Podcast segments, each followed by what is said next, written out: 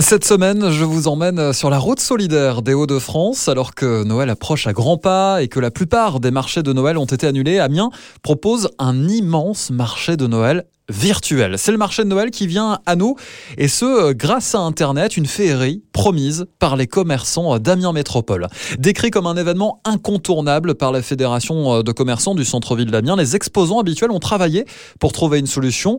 Des purs produits du Québec aux produits 100% naturels pour la peau, aux gaufriers de Liège et au célèbre foie gras Val-de-Luce, en passant par Monsieur Tartiflette. Vous retrouverez euh, sur le site internet des chalets virtuels où vous pourrez acheter directement puis aller retirer votre commande en click and collect.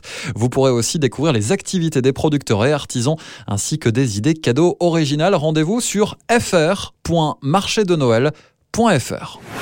Les Hauts-de-France, c'est également Lille, avec euh, une jeune entreprise, Fénici, qui propose aux commerçants de pouvoir livrer euh, leurs produits à des prix avantageux. Le concept, réunir les commerçants et artisans de la métropole lilloise, de la déco, en passant par l'alimentation et les bijoux. Si vous commandez avant 21h30, vous êtes livré le lendemain. Cette plateforme logique prend une commission, mais elle a décidé de la baisser de 15% durant la crise sanitaire afin de permettre à tous les commerçants de pouvoir en bénéficier. Imaginez par trois Lillois, vous pouvez directement commander sur le site internet fenici.com. Quelle est belle cette solidarité, surtout à l'occasion de ces fêtes de fin d'année. Prenez soin de vous.